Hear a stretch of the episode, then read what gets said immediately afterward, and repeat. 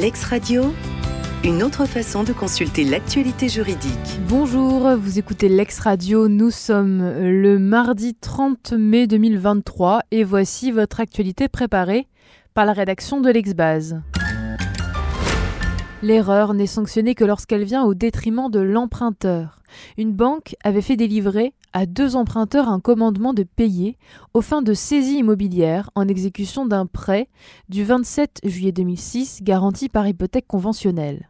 La banque avait assigné les emprunteurs devant le juge de l'exécution aux fins de vente forcée des biens et droits immobiliers saisis. Invoquant une inexactitude du taux effectif global, ceux-ci ont demandé que la banque soit déchue de son droit aux intérêts conventionnels. Ils ont par ailleurs saisi la commission de surendettement.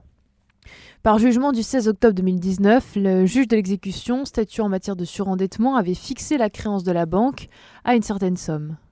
Par décision du 9 novembre 2021, la Cour d'appel de Grenoble avait déclaré l'action en contestation du taux effectif global recevable et substitué au taux conventionnellement prévu le taux d'intérêt légal en vigueur au jour de la conclusion du contrat. La banque avait formé un pourvoi et dans sa décision du 17 mai dernier, la première chambre civile censure l'arrêt d'appel.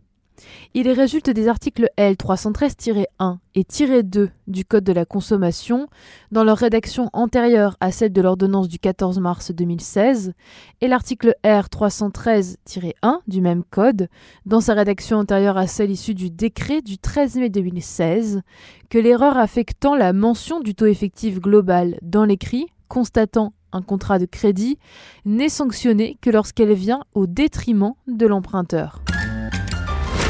La société ni constituée ni immatriculée n'engage pas sa responsabilité en cas de concurrence déloyale. Dans cette affaire, une SAS avait assigné une société exerçant une activité similaire et créée par deux de ses anciens salariés en paiement de dommages et intérêts, lui reprochant des faits de concurrence déloyale. Par décision du 5 mai 2022, la Cour d'appel de Lyon a condamné la société à verser à la SAS une indemnité d'une certaine somme pour trouble commercial, au motif qu'elle s'était rendue coupable d'actes de concurrence déloyale en ayant détourné, par l'intermédiaire de son dirigeant, des documents commerciaux dont la SAS avait la propriété. La société avait formé un pourvoi et dans son arrêt du 17 mai dernier, la Cour de cassation censure l'arrêt d'appel. Il résulte de l'article 1382, devenu 1240 du Code civil, que la faute de la personne morale résulte de celle de ses organes. Selon l'article L210-6 du Code de commerce, les sociétés commerciales jouissent de la personnalité morale à dater de leur immatriculation au registre du commerce et des sociétés. Mécoder les dispositions de ces textes, la Cour d'appel qui retient qu'une société s'est rendue coupable d'actes de concurrence déloyale par l'intermédiaire de son dirigeant, alors qu'à la date des faits litigieux, la société n'était ni constituée, ni immatriculée, de sorte que les agissements fautifs de celui qui n'en était pas encore le dirigeant ne pouvaient engager sa responsabilité. Par une décision du 16 mai 2023, la Commission des sanctions de l'autorité de contrôle prudentiel et de résolution a prononcé un blâme et une sanction pécuniaire de 500 000 euros à l'encontre de la société BMW Finance.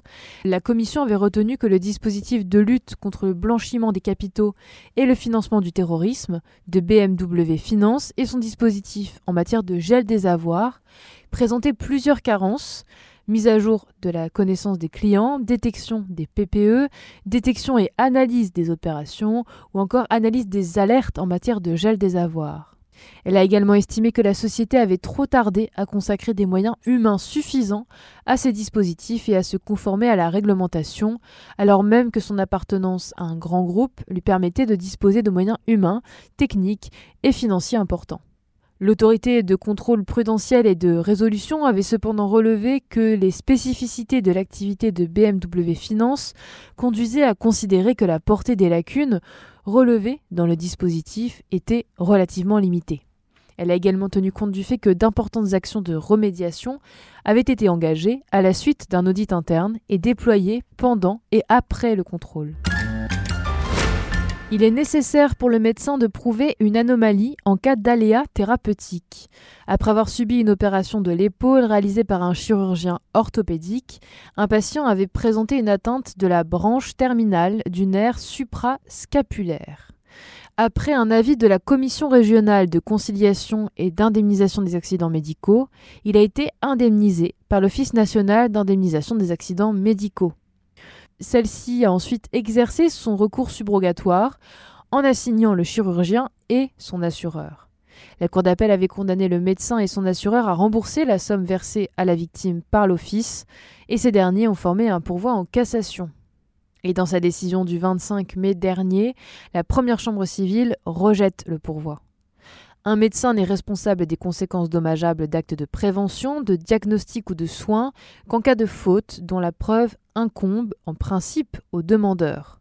Cependant, l'atteinte portée par un chirurgien en accomplissant son geste chirurgical à un organe ou un tissu que son intervention n'impliquait pas est fautive en l'absence de preuves par celui-ci d'une anomalie rendant l'atteinte inévitable ou de la survenance d'un risque inhérent à cette intervention qui, ne pouvant être maîtrisée, relève de l'aléa thérapeutique. L'ex-radio, une autre façon de consulter l'actualité juridique.